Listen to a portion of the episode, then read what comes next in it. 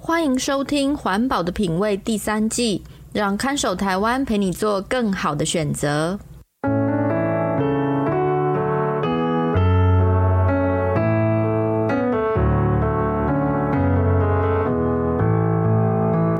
各位听众朋友，大家好。欢迎收听《环保的品味》，我是看守台湾的允嘉。《环保的品味》这个节目会介绍各种生活用品的材质与特性，提供相对环保的消费选择建议，帮助大家打造健康、无毒、低冲击的生活。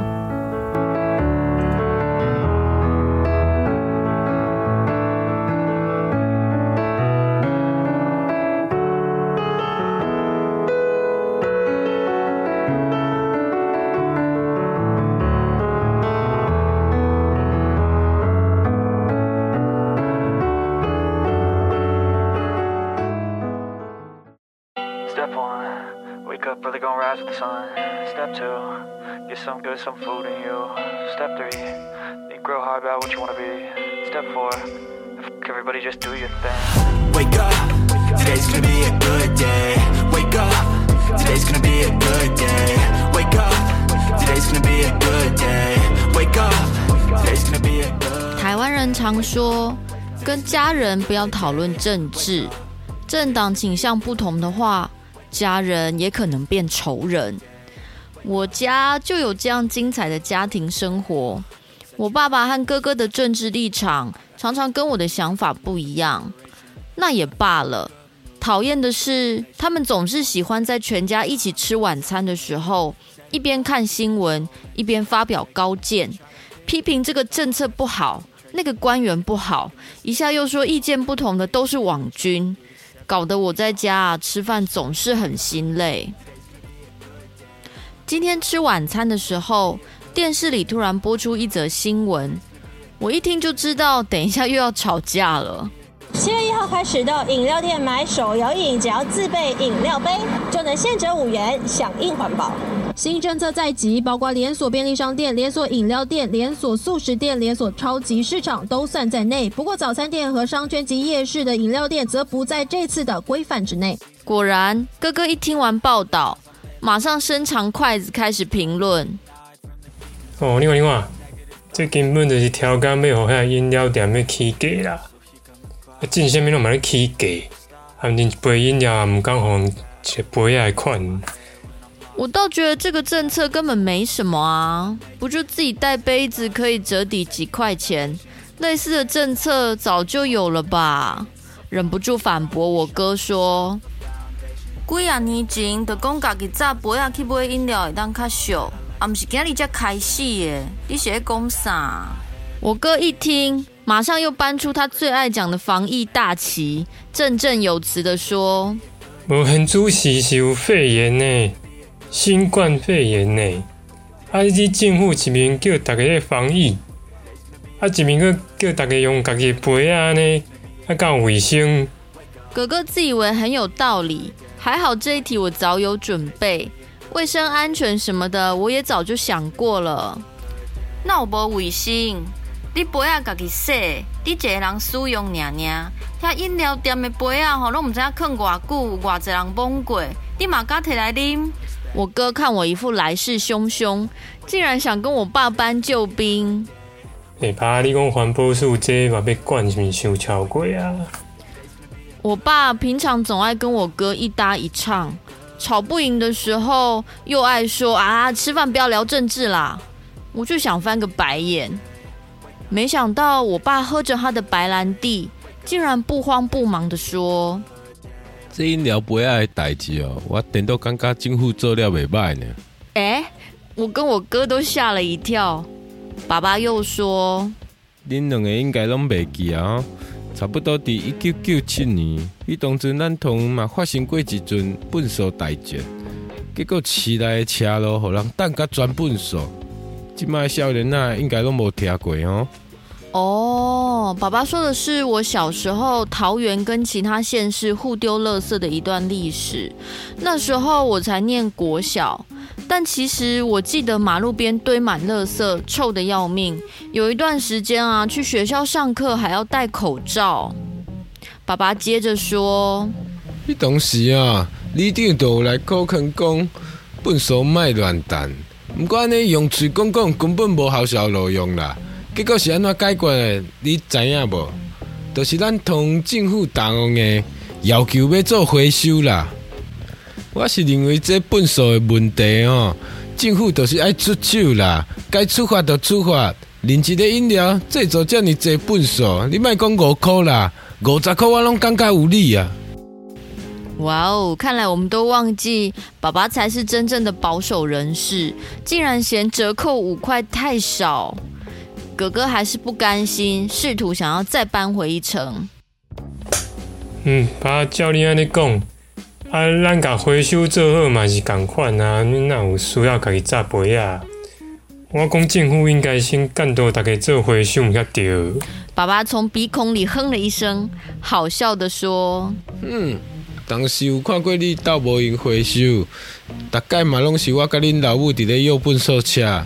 我甲你讲啦，回收免恁做，扎一个杯仔去买饮料，安尼就有有效啊啦。”环保杯派大获全胜，简直出乎我的意料。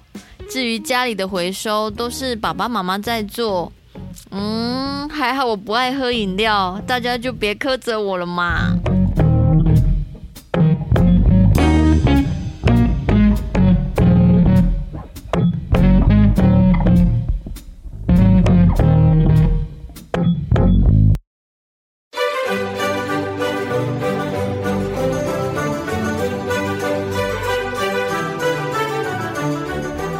欢迎回到环保的品味第三季最后一集，我是看守台湾的允嘉。从二零二二年七月一日开始，自备环保杯到便利商店或连锁饮料店买饮料，可以获得至少五元折扣。不知道收听节目的大家是不是都注意到这则新闻了呢？其实奖励自带环保杯的政策从二零一一年就开始了，并不像某些新闻说的这是什么又急又快的政策。如果您居住在台湾，应该也早就知道自备环保杯可以获得两到三元的价格优惠。今年只是又把奖励金额调高到五元以上。不过，环保杯奖励政策从二零一一年实施以来，大家有关注过执行成效如何吗？是不是只要给几块钱的奖励，一次性的塑胶杯就真的大幅减少了呢？不瞒大家说，我在收集饮料杯数据的时候，确实是感到非常吃惊。根据环保署二零一零年的统计调查，台湾人一年大概使用十五亿个饮料杯。调查之后的隔年就开始实施环保杯政策，一直到十年后的二零二零年，环保署又统计了全国饮料杯用量，竟然发现国人消耗的饮料杯从每年十五亿个暴涨到每年四十亿个，远远超过十五亿的两倍。当年环保署公布这个政策时，希望借此可以达到一年减少五亿个饮料杯的减量目标，但当时显然没办法估计饮料店的数量竟然会以更失控的速度成长。于是，在环保杯政策启动十年之后，饮料杯的消耗量竟然不减反增，暴涨成两倍以上，这实在令人有些错愕。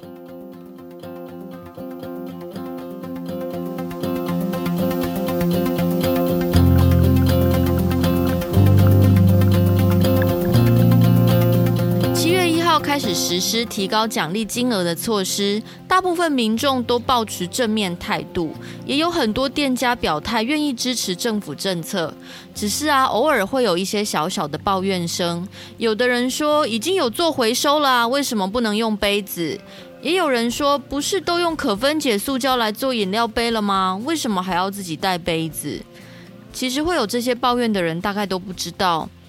塑胶饮料杯真正进入回收系统的比例并不高哦。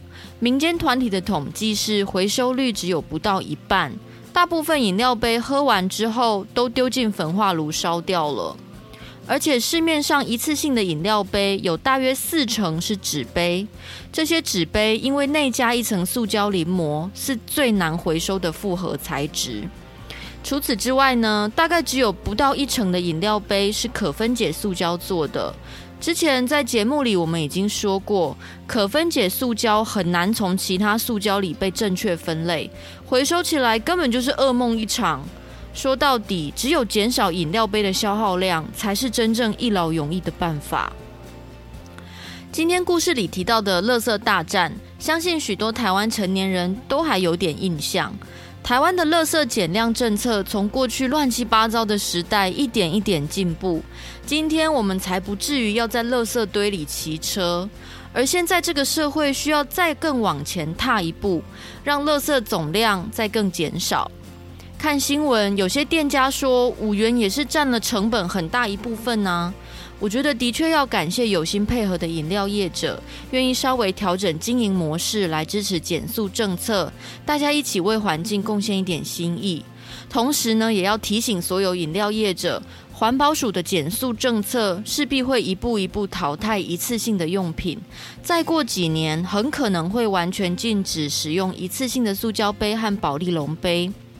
店家应该在这段过渡期提早往这个方向做准备，也许可以建立自己的品牌专用借环杯，或是开发其他新的饮料包装循环模式，也许反而生意会更好哦。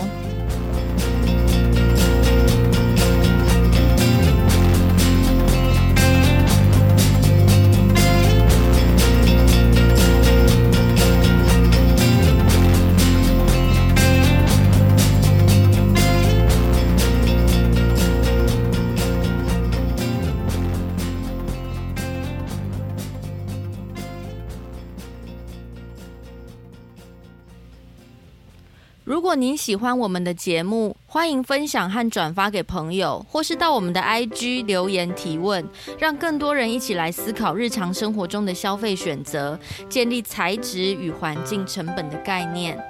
这是环保的品味第三季最后一集，第四季我们准备了更多有趣的题材，包括水资源回收、公民电厂、生态观光、永续农业等等，也欢迎大家到 IG 上提供想听的主题。